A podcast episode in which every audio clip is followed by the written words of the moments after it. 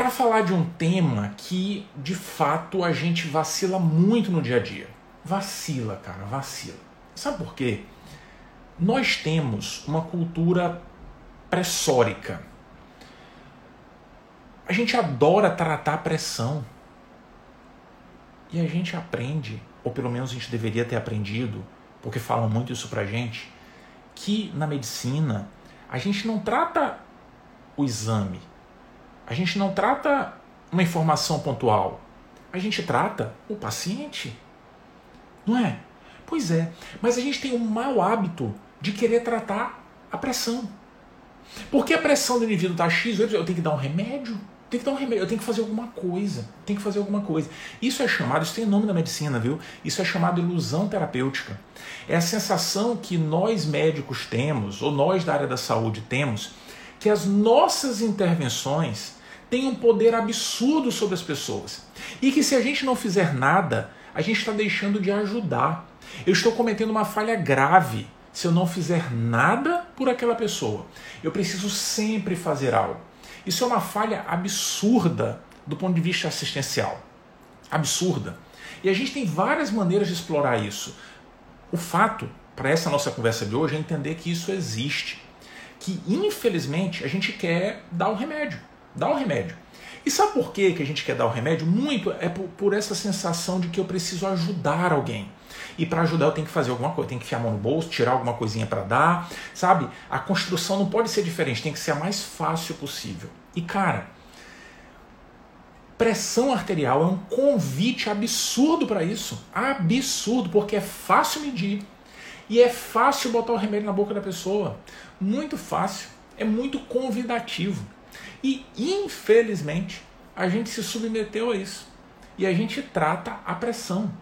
E o que a gente precisa tratar o paciente. Sim. Eu não estou dizendo que pouco importa nível de pressão. Não estou falando isso não, viu? Ei, ei, vem cá. Eu não estou falando que pouco importa o nível de pressão. Não. O que eu estou falando é que mais que o nível da pressão em si, importa o paciente. Importa, papai, o resultado final da equação.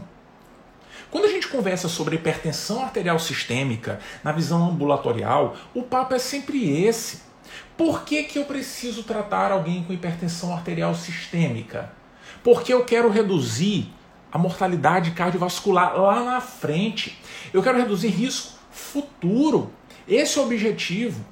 Quando é que eu vou dar remédio para alguém? A gente vai dar remédio para alguém se a pressão da pessoa estiver repetidamente elevada, está alta para valer, e se aquela pessoa, né, aquela pessoa vai ter um risco futuro que preocupe a gente. Esse é o problema.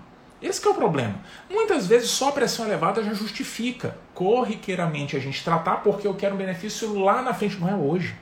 Não é hoje. Mas a gente, não, eu tenho, calma, eu tenho que fazer alguma coisa agora, porque senão não vai resolver.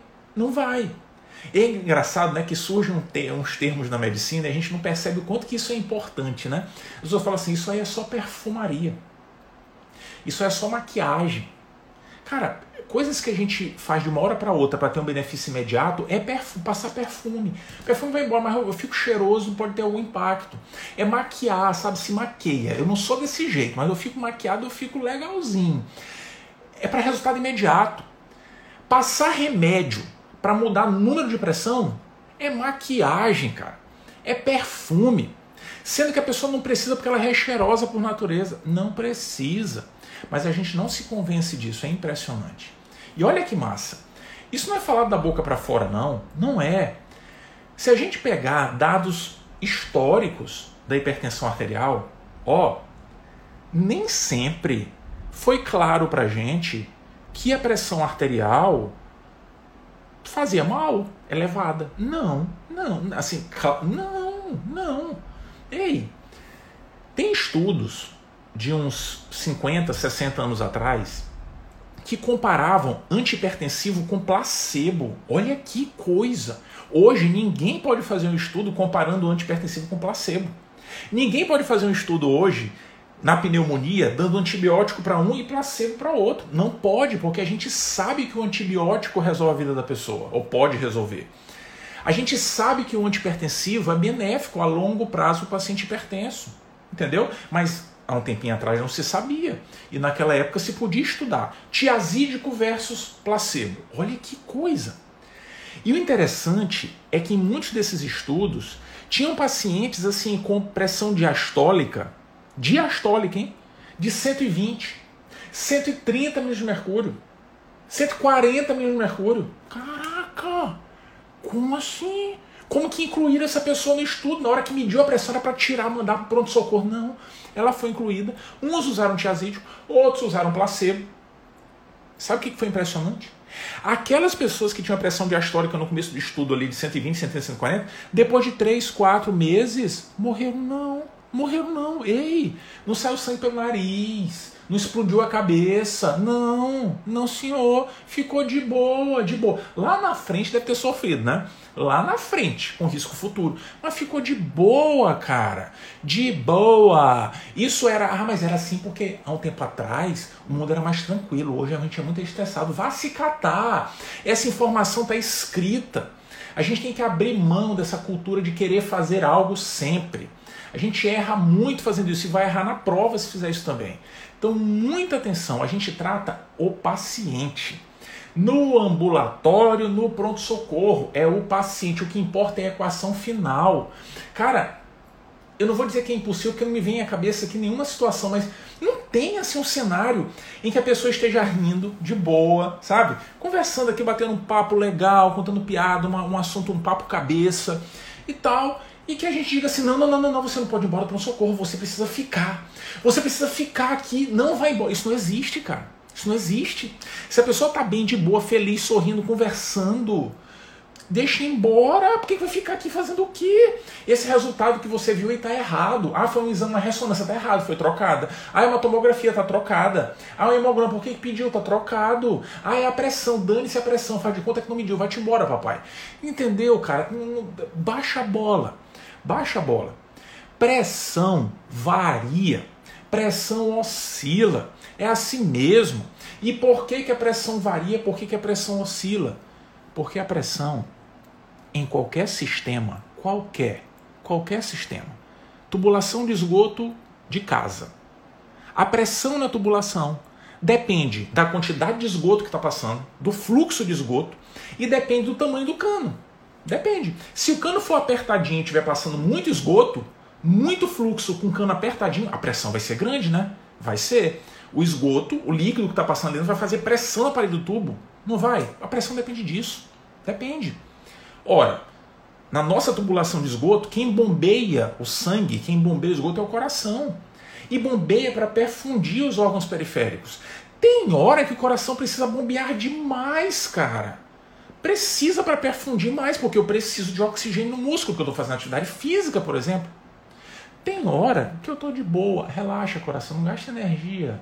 A gente tem muito para sofrer ainda na vida, não gasta. Estou dormindo, deixa a pressão cair. A pressão oscila, cara. Oscila. Prova disso é quando a gente vai medir a pressão de vida, tem uma série de regrinhas, né? Não pode ter feito exercício físico não sei quantos minutos, não pode ver. Oscila a pressão. A gente nasceu para ser assim. Porque dependendo do calibre do vaso, dependendo do que a gente está fazendo na periferia, dependendo de como eu quero o fluxo sanguíneo, a pressão vai subir ou vai cair. Isso é normal, isso faz parte. Porque tem hora a gente precisa de mais fluxo sanguíneo, hora precisa de menos. Acabou essa conversa e oscila muito, muito mesmo. Ah, Fabrício, não, não, não. Tudo tem seu limite. Tem hora que passa do ponto, tem hora que passa, cara. Tem hora, a definição de hipertensão arterial na 140 por 90 passou do ponto, cara, está estranho tá estranho, pode até ser cara segura uma vezinha ou outra aqui, mas sei não. Não dá para deixar assim. Eu não, não, não, não, fico legal deixando desse jeito. A pressão subiu muito, eu fico preocupado, porque vai fazer muita pressão. Uma coisa é o tubo, conexões tigre, da tubulação de esgoto aqui de casa. Outra coisa é os vasos sanguíneos, cara. Vaso sanguíneo não aguenta isso não. Ei, ei, ei, ei. O vaso sanguíneo se adapta à pressão arterial. Sim, Ei, a artéria, ela é musculosa do jeitinho que é, diferente da veia, não é à toa, não. Não é à toa. Ela é daquele para tolerar todo dia, ó, pá, pá, pá, o sangue batendo. Entendeu? Ela se adapta, cara. Se adapta. Aumentou a pressão, o coração não deu mais fluxo sanguíneo, a artéria se vira lá para se adaptar aquilo, para se adequar aquilo, para não sofrer. Ela não vai estourar, não vai, ela, não, ela nasceu para se adaptar. É assim. Entendeu? Pasme. A gente tem uma faixa de adaptação muito ampla.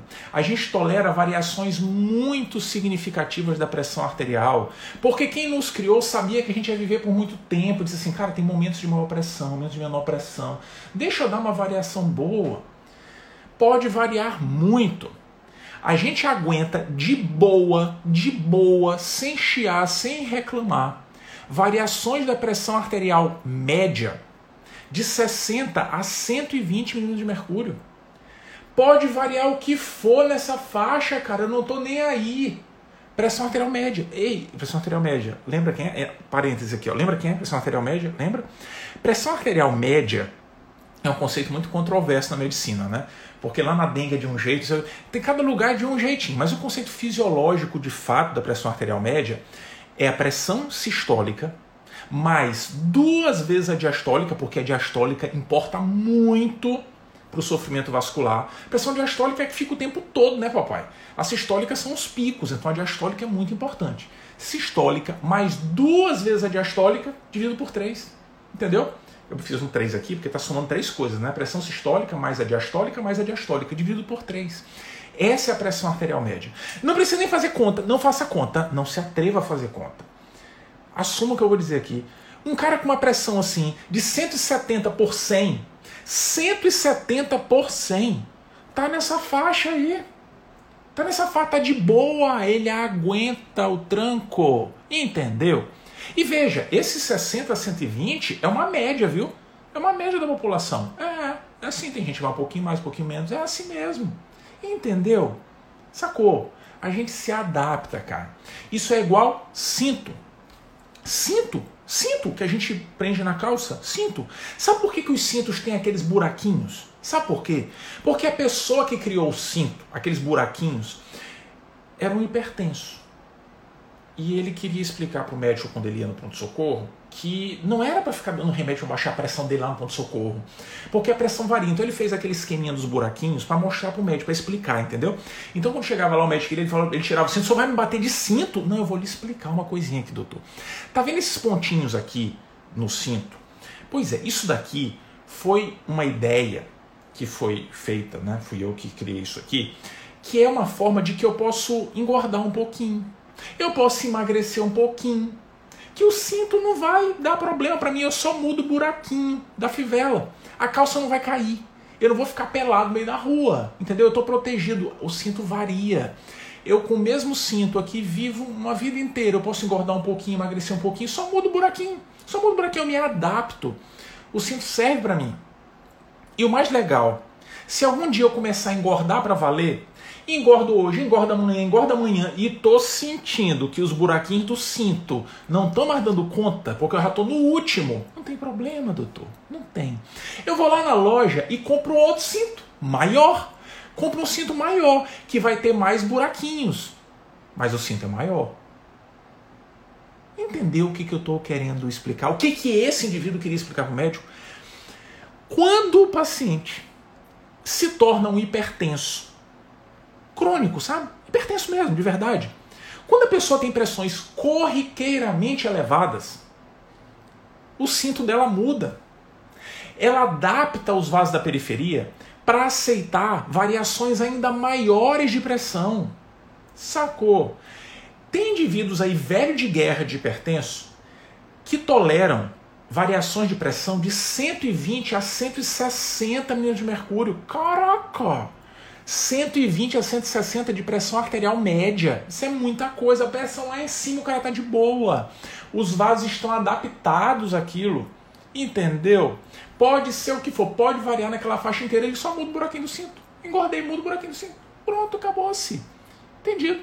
Agora, é claro que se o valor passar do que ele tem capacidade de se adaptar, hum, pode ter um problema. Pode. Não tem um buraquinho do cinto, né? E aí o que, que pode acontecer? Pode estourar tudo e a calça cair. Aí ferrou. Aí ferrou. Entendeu? Esse é um problemão. A mesma coisa acontece se a gente inadvertidamente baixar muito a pressão do cara. Se a gente baixar muito a pressão do cara para um nível que ele não consiga adaptar a periferia, porque precisa se adaptar com pressão baixa também, para garantir a perfusão dos órgãos, precisa. Se baixar muita pressão, ah, eu vou dar remédio para baixar essa pressão aqui. Ei, o cara que tem um cinto grande, o hipertenso de longa data, ele não gosta de pressão muito baixa também não, entendeu? Se baixou demais assim, de uma hora para outra, o cara sofre, sofre, e aí o cinto vai cair, a calça vai cair, a pessoa vai ficar nuzinha lá na frente. Não pode, cara, hipoperfusão orgânica, entendeu? Então muita atenção. Engordou, engordou, engordou, engordou, hipertensão, hipertensão, hipertensão, hipertensão crônica do dia a dia, a faixa de regulação é diferente. Vai para 120, 160, é outra faixa, entendeu? A pessoa tolera níveis mais elevados e deixa de tolerar às vezes níveis mais baixos. Tem que ficar muito, muito atento com isso. A faixa de regulação da pressão, que é um gráfico muito bonitinho, né? Mas aqui não tem gráfico não. Aqui não tem gráfico, a gente entende, a gente conversa e gráfico nada. Gráfico nada. Inventaram um cinto para isso, cara. O cinto é um exemplo para isso. É para isso. No dia que o professor começar a tirar o cinto dentro da sala, não pense que ele vai dar uma cintada, para mostrar o cinto. Tá vendo esses buraquinhos? É a faixa de adaptação. Ponto final, acabou-se. Entendeu? Ah, Fabrício, mas eu tá, tá bom, entendi. Mas esse, cara, quando tá acima, eu fico estressado. Eu fico estressado, tu fica estressado quando tá acima, eu fico estressado quando tá abaixo.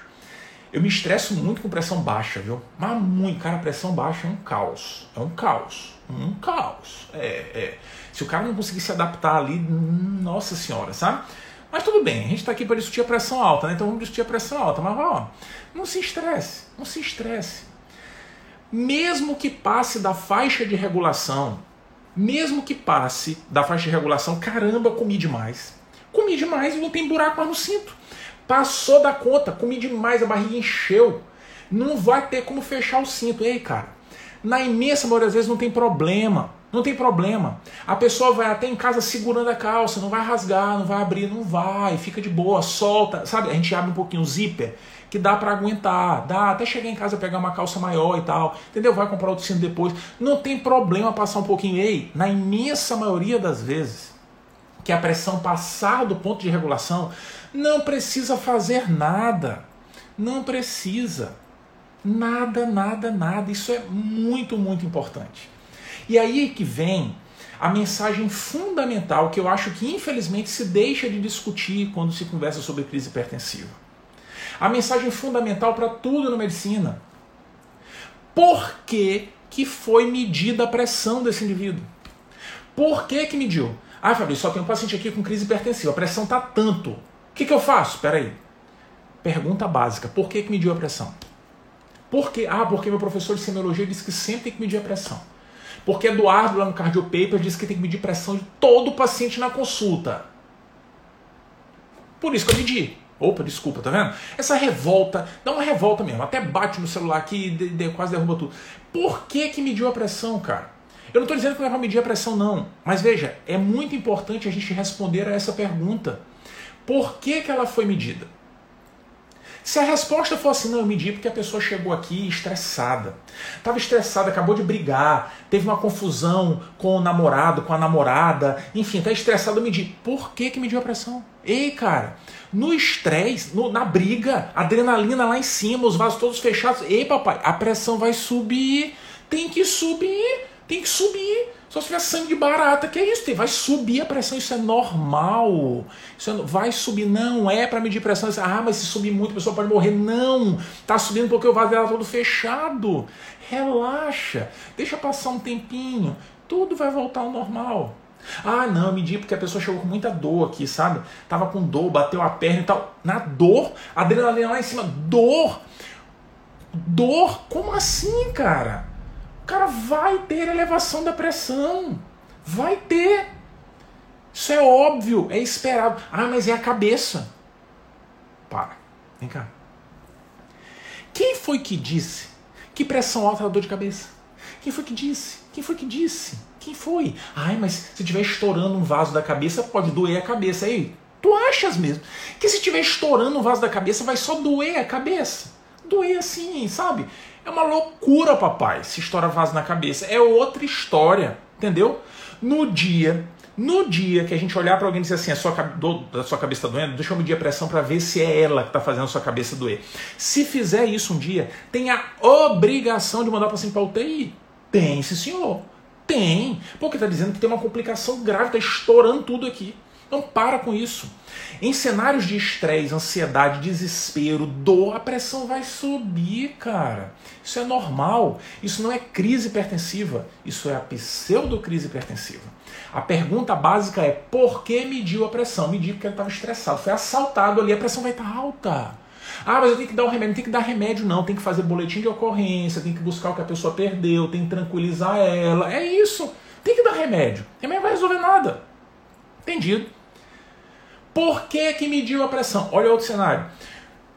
Tô com um cara aqui fazendo um exame admissional, medi a pressão do indivíduo. 190 por 100. Meu Deus! Vá no pronto-socorro agora. Olha, o senhor tem que ir no pronto-socorro. O senhor vai. O senhor está me enganando? O senhor vai no pronto... Eu vou ligar, vou mandar uma mensagem no WhatsApp para ver, viu? O senhor vai no pronto-socorro, porque. Peraí. Por que, que mediu a pressão arterial lá no exame admissional? Ah, eu medi lá no exame admissional porque eu quero ver se o cara é hipertenso, porque se ele for, eu preciso controlar as coisas, tal, tal, tal, tal. Beleza, beleza que, que você descobriu medindo a pressão? Que ele provavelmente é hipertenso, provavelmente tem que tratar a modificação de estilo de vida. Não que ele tem que ir no pronto-socorro, o cara tá bonzinho, cara, foi lá para ser admitido do trabalho. Ele tá bonzinho. Isso é hipertensão arterial sistêmica do dia a dia. Mediu a pressão por acaso, descobriu, deu o diagnóstico. Ué, ou o cara não tomou remédio, ou sei lá o quê. Isso não é crise hipertensiva. Número não resolve, não é tratar a pressão, é tratar o paciente. Entendeu? A pergunta básica é: por que mediu a pressão? Não é que não é para medir a pressão, não é isso. Mas a pergunta é: por que, que mediu? Porque dependendo da resposta de por que, que mediu, a gente define se é crise ou se não é. Se é crise hipertensiva ou não é, cara. Essa é a perguntinha básica. Sim, senhor. Imagine um outro cenário. Eu medi a pressão desse paciente aqui porque ele chegou mal. Essa pessoa está estranha, está esquisita rebaixamento de nível de consciência, náuseas, vômitos, tá esquisito, dor torácica, tem coisa estranha aqui, cara. Talvez o coração esteja sofrendo, talvez a cabeça esteja sofrendo. Hum, peraí, peraí, peraí. Quando o indivíduo perder a capacidade de regulação da pressão arterial, a pressão subiu, subiu, subiu, quase estourando lá em cima, lá em cima, lá em cima, perdeu a capacidade de regulação, os pequenos vasos podem sofrer. E onde é que estão os pequenos vasos? Ah, tá na pele. Tá, na pele. A pele tem muito pequeno vaso. Não sofre, não. Vão sofrer os pequenos vasos de órgãos importantes. Órgãos que, se a pressão estiver muito elevada, serão os alvos da pressão muito elevada. Cabeça, coração, rins. São esses que vão sofrer, cara. Se o indivíduo chegar ao hospital com alguma evidência de que esses órgãos estejam sofrendo agudamente, ah, pode parar. Pode parar pode parar porque aí a gente se estressa. Aí, quando a gente imagina que isso esteja acontecendo ou que isso possa acontecer, envolvimento de órgãos-alvo, é que a gente alcunha isso, apelida isso de crise hipertensiva. Aí é outra história. Aí a gente começa a pensar na possibilidade de fazer alguma coisa. Quer ver exemplo? Síndrome coronariana aguda edema agudo de pulmão, acidente vascular encefálico hemorrágico, dissecção de aorta. Ei, quando a aorta disseca, muitas vezes o indivíduo tem algum defeito lá estruturalmente na aorta, né? Mas a pressão está batendo com tanta força que começa a rasgar a aorta, cara. Rasgar. A pressão arterial elevada tem um papel muito importante na dissecção de aorta. Tanto que, parte do tratamento, a gente baixar muito a pressão do cara, sabe? Baixa para não dissecar, para não rasgar essa jossa. Tem que fazer isso. Entendeu? Isso é muito importante. Essas situações todas, né, pressão na síndrome aguda, pressão no AVCH, que a gente conversa na live de AVCH, pressão no indivíduo com edema agudo, insuficiência cardíaca e tal, isso a gente conversa em momentos separados, né, na dissecção de aorta, por que, que é importante controlar a pressão, discute em outro momento. O legal da gente conversar nesses próximos minutos, da gente fechar o entendimento da crise hipertensiva, é lembrando de duas situações que estão intrinsecamente relacionadas com toda essa ideia da pressão elevada que a gente não consegue regular nos vasos da periferia. A encefalopatia hipertensiva e a clássica hipertensão acelerada maligna. Muita atenção para esses dois cenários. Esse tem uma relação direta, direta com a pressão elevada. É a pressão alta estourando tudo, rompendo tudo, longe do local de regulação, do, do, do, limite de regulação que gera o problema. Olha a encefalopatia hipertensiva, o que, que é isso? Ah, que a cabeça dói. Ai, opa, aí pode, viu? Pode. Imagine passar do ponto de regulação da cuca, muito sangue batendo lá, muito, muito, muito para valer. O vaso não aguenta mais, o vaso assim, ó. Não, não aguenta mais, cara. Não aguenta. Não aguenta. Que, que acontece com esse indivíduo? Sofre com hiperemia no sistema nervoso central, edema, sabe? É, sim, sim, sim. Resultado disso: náuseas, vômitos, alteração de consciência, cefaleia, chama atenção, é. O cara pode rebaixar, pode ter crise convulsiva. O indivíduo pode ter um déficit focal. Déficit focal, sim senhor, deixou de mexer parte do corpo. Bicho, Fabrício, peraí. Como é que eu vou diferenciar isso de um acidente vascular encefálico, isquêmico hemorrágico. Ah, tem uma diferença, principalmente para o isquêmico. O déficit neurológico do acidente isquêmico é súbito. Lembra disso? Súbito é aquilo que atinge seu pico rapidamente. Rapidamente. Primeiro minuto já está com o pico lá da manifestação. Acabou-se. Entendeu? É rapidinho. Na encefalopatia hipertensiva, isso acontece com o passar de horas. É um quadro agudo, mas são horas que o paciente vai piorando, sabe? Vai piorando, piorando. Não é uma hora, opa, eu, déficit, eu, não sobe o braço, não sobe. Não, não é assim.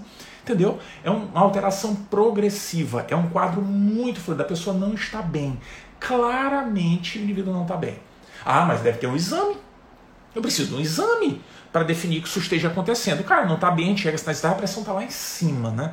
Lá em cima, muito, muito elevada. Geralmente bem longe do ponto de regulação. Por sinal, né, um ponto que a gente se equivoca muitas vezes é porque quando a gente vai ler a definição de crise, veja que eu passei por cima disso propositalmente, na definição de crise hipertensiva diz assim: Crise hipertensiva mesmo é quando a pressão diastólica estiver acima de 120 milhões de mercúrio. Vá se catar.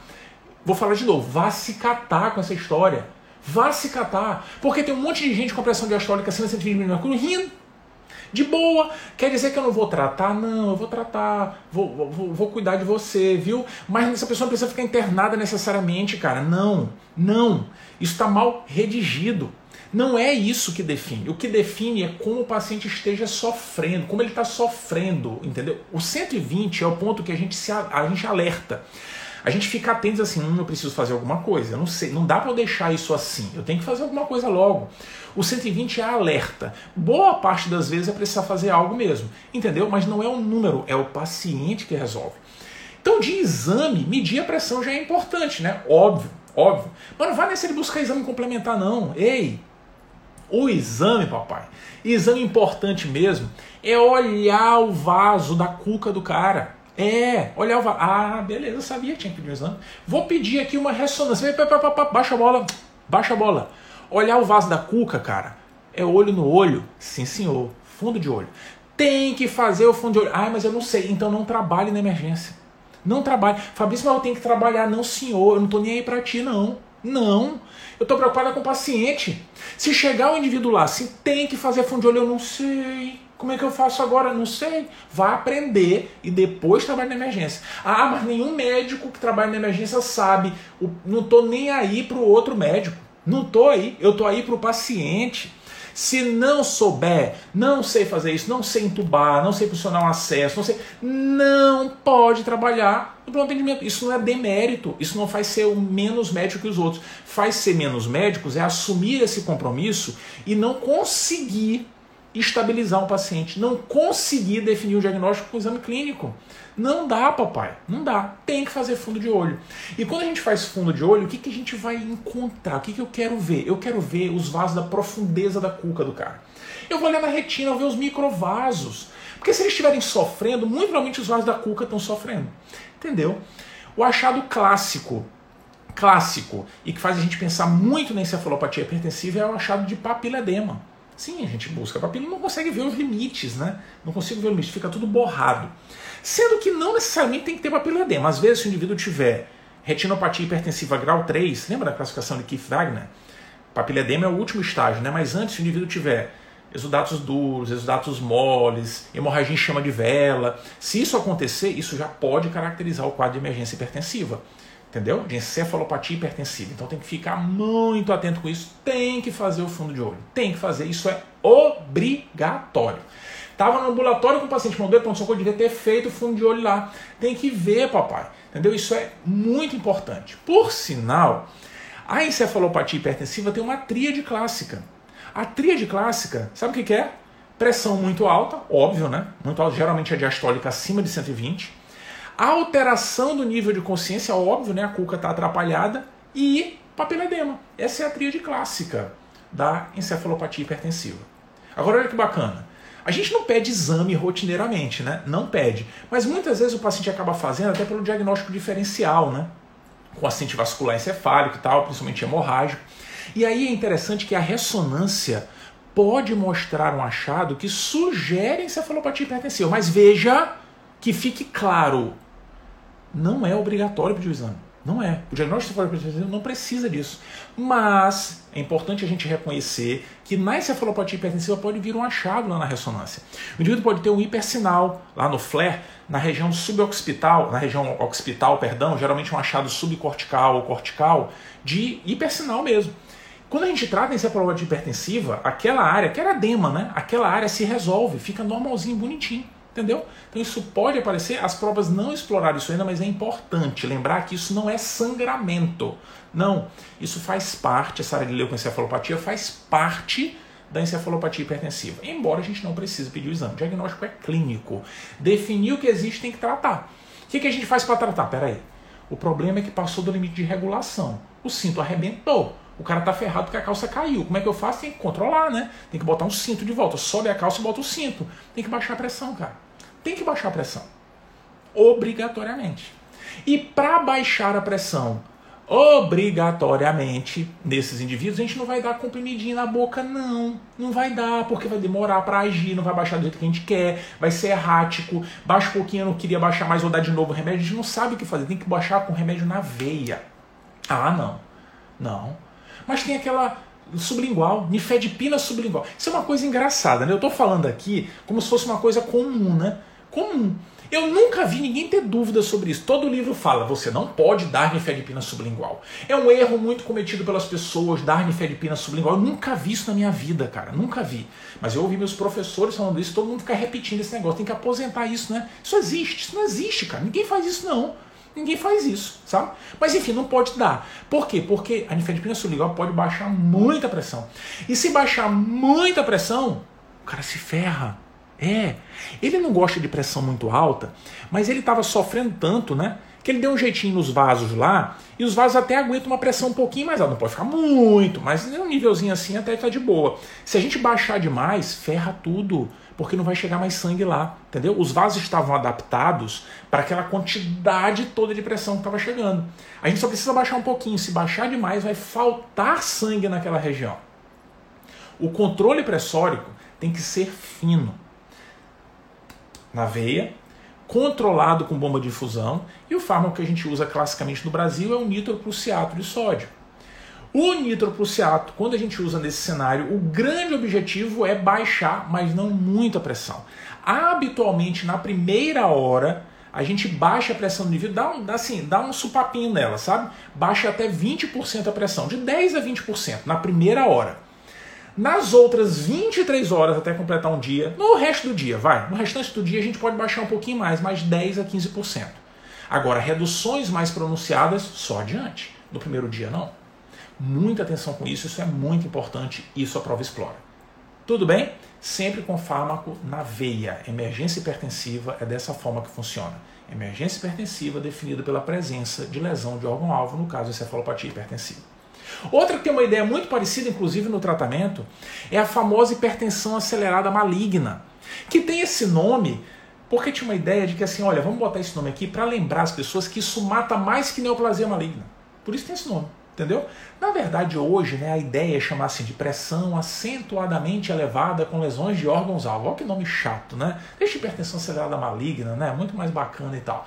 Mas enfim, o ponto nesses indivíduos com hipertensão acelerada maligna é que o cara tem a pressão tanto, tanto, tanto, tanto elevada, subitamente, repentinamente, subiu tanta pressão, passou tanto limite de regulação, que um monte de vaso pequenininho sofre. vários órgãos-alvo vão sofrer. Sim, senhor. Um monte de coisa vai acontecer. Vaso pequenininho, cuca, rim, coração, tudo isso sofre. Entendeu? O indivíduo pode desenvolver edema agudo de pulmão, lesão renal importante, achados como encefalopatia hipertensiva, tudo isso pode acontecer porque os pequenos vasos estão sofrendo. E o que acontece é que a agressão é tão grande, cara, tão grande, mas tão grande, que o vaso da periferia responde com vasoconstricção. Ele vai tentando fechar para controlar, deixa diminuir, não passa nada, não entra nada aqui. Com vasoconstricção para valer, mas a pressão tá lá, forte, potente para tentar destruir tudo, destruir tudo. Essa batida de pressão é tão intensa que promove um grau de endarterite, como se o vaso estivesse tentando proliferar para dentro para impedir que aquilo aconteça. Endarterite com necrose fibrinoide diminui o fluxo sanguíneo para os vasos, dos vasos para aquela região. O indivíduo pode sofrer com isquemia dentro daqueles órgãos. Entendeu?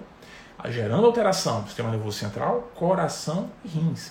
É um quadro muito expressivo. Várias coisas podem acontecer. Pode ter rebaixamento de nível de consciência? Pode. Pode ter agudo de pulmão? Pode ter agudo de pulmão. Pode ter alteração da função renal? Pode. Pode ter proteinúria? Pode. Pode ter hematúria? Pode. Os achados são muito ricos. Cilindrúria? Pode. Cilindros hemáticos? Pode, sim senhor. Porque está arrebentando tudo. Tudo mesmo. Ah, se eu fizer um fundo de olho eu vou achar alguma coisa? Vai achar. Eu estou vendo os vasos pequenininhos, cara. Os vasos da cuca do cara. Entendeu? Tudo isso é importante. Nos casos mais graves, a gente vai encontrar mesmo alteração da função renal, alteração do nível de consciência e pode encontrar edema de pulmão. É isso que a gente classicamente encontra nesses indivíduos. Um detalhe muito interessante, né? Lembra da ideia, né? Muita pressão, o vaso está sofrendo, endarterite, necrose fibrinoide, vai diminuindo, né? pode ter isquemia, mas o vaso fica pequenininho, ó. Tá me vendo aí? Tá vendo? O vaso fica pequenininho. Fica tão pequenininho, fica apertado, fica apertado. Uma coisa muito importante, que a gente tem que ter muita atenção, principalmente na prova, é com o achado clássico da hipertensão acelerada maligna. Os vasos ficam tão pequenininhos que na hora que a hemácia vai passar pelo vaso pequenininho, na hora que ela vai passar por lá, ela pode ser destruída. Ela passa, bate, deixa um braço, deixa outro braço. Lembra disso? O indivíduo vai tendo destruição da hemácia e vão surgindo hemácias esquisitas na periferia, fragmentadas. Essa é a famosa anemia hemolítica microangiopática, que pode ser causada por púrpura trombocitopênica trombótica, síndrome hemolítica urêmica, coagulação intravascular disseminada, síndrome HELP e hipertensão acelerada maligna. Então a gente pode achar um indivíduo ictérico, pode achar um indivíduo com anemia e com esquizócitos. Isso faz parte, pode estar presente no quadro do indivíduo com hipertensão acelerada maligna ou pressão acentuadamente elevada com lesão de órgãos-alvo. Sacou? Como é que a gente dá o diagnóstico? É clínico, ó, fundo de olho, todos esses achados associados, enfim, é clínico. Como é que trata fármaco na veia? Nitroprusiato, mesmo jeitinho que a gente trata a encefalopatia hipertensiva, mesma ideia, mesma ideia. Entendeu? Lembrando que depois que sai dessa fase pior, da fase aguda, que a gente consegue tirar o fármaco da veia, o indivíduo vai usar fármaco por via oral, né? E vai ter que controlar a pressão para valer. Isso é importante né, na transição do tratamento para o ambulatório. Tudo bem? Esses são cenários que estressam a gente, além dos outros, né? Síndrome coronariana aguda, AVCH, dissecção de aorta. A gente já conversou com o sinal do AVC, a gente discutiu como é a abordagem pressórica, tanto no isquêmico quanto no hemorrágico. Essas são as famosas emergências hipertensivas. Um indivíduo com crise hipertensiva que eu estou vendo a lesão do órgão-alvo. Existe algo acontecendo, eu medi a pressão porque eu suspeitava que um órgão estava sofrendo. Entendeu? O indivíduo perdeu o cinto, perdeu o cinto. Eu tenho que dar um jeito de amarrar alguma coisa ali, senão já era. Entendeu? Já era para valer. Fabrício, mas quer dizer então que é só nesse cenário que a gente faz alguma coisa? Não tem aquela tal de urgência hipertensiva? Ah, pera lá, pera lá, pera aí. Quando existir evidência de lesão, tá acontecendo a lesão, eu estou vendo aqui, tem que tratar, mas a gente tem que corrigir rápido a pressão, cara. Não tem jeito não, não tem jeito. Não tem jeito. Tem que botar o cinto no cara e segurar para valer, senão já era. Beleza. Na maioria das vezes a gente não precisa fazer nada, né? Não precisa. Não precisa, foi o que a gente conversou. A pressão está muito alta, diastólica está lá em cima, não precisa fazer nada. Arrebentou, o cinto está com dificuldade, não tem problema. Eu chego em casa, eu troco o cinto, começo a tomar os seus remédios direitinho e tal, tal, tal. Agora, muito cuidado. Existe um cenário que o indivíduo não está conseguindo fechar o cinto a pressão tá alta, não consegue, passou do limite de regulação dele, entendeu? Mas a gente olha pro cara e fala assim: ih, tá com a cueca furada. tá com a calcinha rasgada, sabe? Tá velha calcinha, tá, tá, tá, tá sem cueca. Tá... E se cair a calça, vai passar vexame. Não pode. Esse aqui é melhor dar um jeito aqui, cara, porque ele não tá problema, tá rindo, tá legal, tá achando graça. Mas não dá. Essa pessoa aqui tem culpa no cartório. Esse aqui não pode deixar a calça cair, não. Se cair a calça, ferrou, papai. Imagine um indivíduo com a pressão elevada, que não está sofrendo para valer ali, mas é uma pessoa que tem insuficiência cardíaca é um indivíduo que tem doença renal, por exemplo. É uma pessoa que não está de boa com a vida. Não pode deixar a calça cair. Não pode. É o caso que a gente olha para a pessoa e fala assim: olha, você até tá bem, viu? Tá até sorrindo. Fundo de olho tá de boa, que eu aprendi a fazer e tal, tá, tá legal, mas sei não, viu? Eu prefiro dar um remedinho aqui só para baixar um pouquinho sua pressão, depois você vai para casa e você continua tomando os remédios, tá? Você não vai ficar internado. Não interna não, não vai internar. Não, não, não. Fica aqui, só toma um remedinho, espera um pouquinho, aí você vai para casa, tá? Esse é o cenário da famosa urgência hipertensiva. É um indivíduo que a gente fica angustiado, sabe? Porque tem alguma coisinha ali por trás que não tá legal. Tá muito alta pressão, já tem alguma coisa escangalhada naquele corpo.